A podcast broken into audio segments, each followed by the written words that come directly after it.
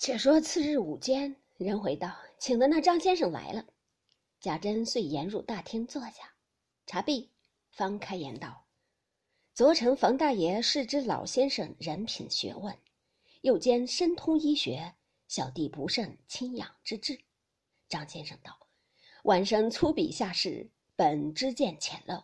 昨因冯大爷是知大人家弟谦恭下士，又承呼唤，敢不复命。”但毫无实学，倍增眼汗。贾珍道：“先生何必过谦？就请先生进去看看儿妇，仰仗高明，以示下怀。”于是贾蓉同了进去。到了贾蓉居室，见了秦氏，向贾蓉说道：“这就是尊夫人了。”贾蓉道：“正是，请先生坐下，让我把贱内的病症说一说，再看脉如何。”那先生道：“依小弟的意思。”竟先看过脉再说的为是。我是初造尊府的，本也不晓得什么，但是我们冯大爷务必叫小弟过来看看，小弟所以不得不来。如今看了脉息，看小弟说的是不是，再将这些日子的病事讲一讲，大家斟酌一个方，可用不可用，那时大爷再定夺。贾蓉道：“先生实在高明，如今恨相见之晚。”就请先生看一看脉息，可治不可治，以便使家父母放心。于是家下媳妇们捧过大银枕来，一面给秦氏拉着袖口，露出脉来。先生方伸手按在右手脉上，调息了治数，凝神细诊了有半刻的功夫，方换过左手，亦复如是。诊毕脉息，说道：“我们外边坐吧。”贾蓉于是同先生到外间房里床上坐下，一个婆子端了茶来。贾蓉道：“先生请茶。”于是陪先生吃了茶，遂问道：“先生看这脉息还知得知不得？”先生道：“看得尊夫人这脉息，左寸沉数，左关沉浮；右寸细而无力，右关虚而无神。其左寸沉数者，乃心气虚而生火。”左关沉浮者，乃肝家气滞血亏；右寸细而无力者，乃肺经气愤太虚；右关虚而无神者，乃脾土被肝木克制。心气虚而生火者，应现经期不调，夜间不寐；肝家血亏气滞者，必然肋下疼胀，月性过期，心中发热；肺经气愤太虚者。头目不时眩晕，寅卯间必然自汗，如坐舟中；脾土被肝木克制者，必然不思饮食，精神倦怠，四肢酸软。据我看，这脉系应当有这些症候才是对。或以这个脉为喜脉，则小弟不敢从其教也。旁边一个贴身服侍的婆子道：“何尝不是这样呢？”真正先生说的如神，倒不用我们告诉了。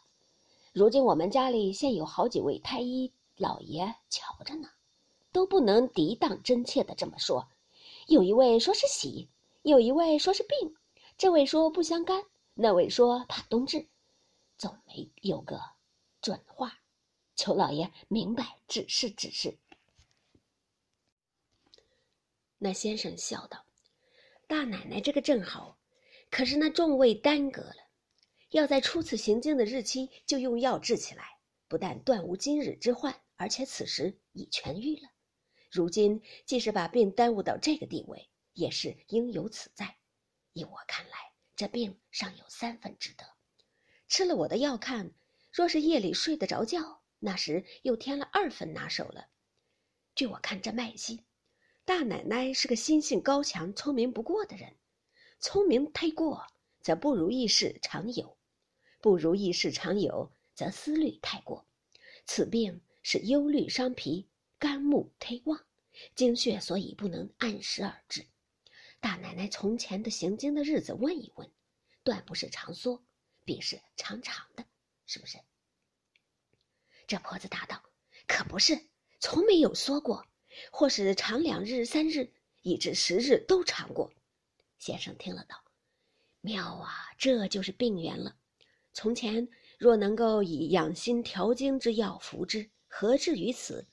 这如今明显出一个水亏木旺的症候来，待用药看看。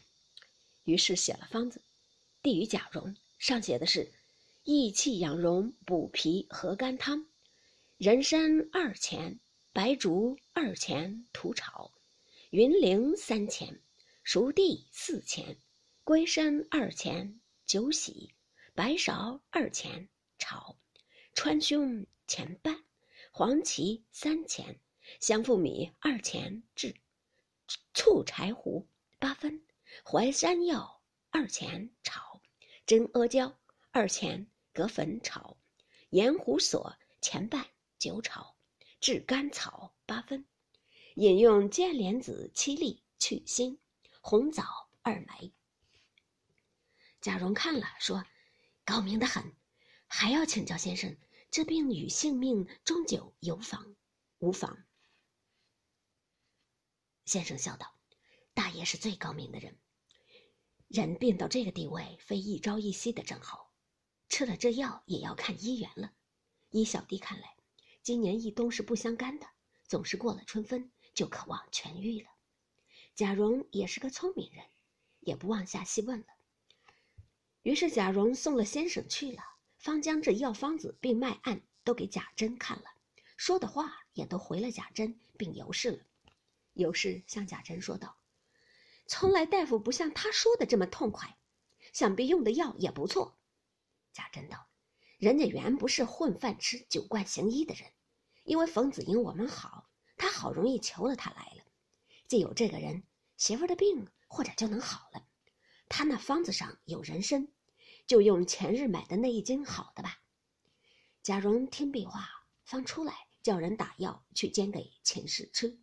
不知秦氏服了此药，病势如何？下回分解。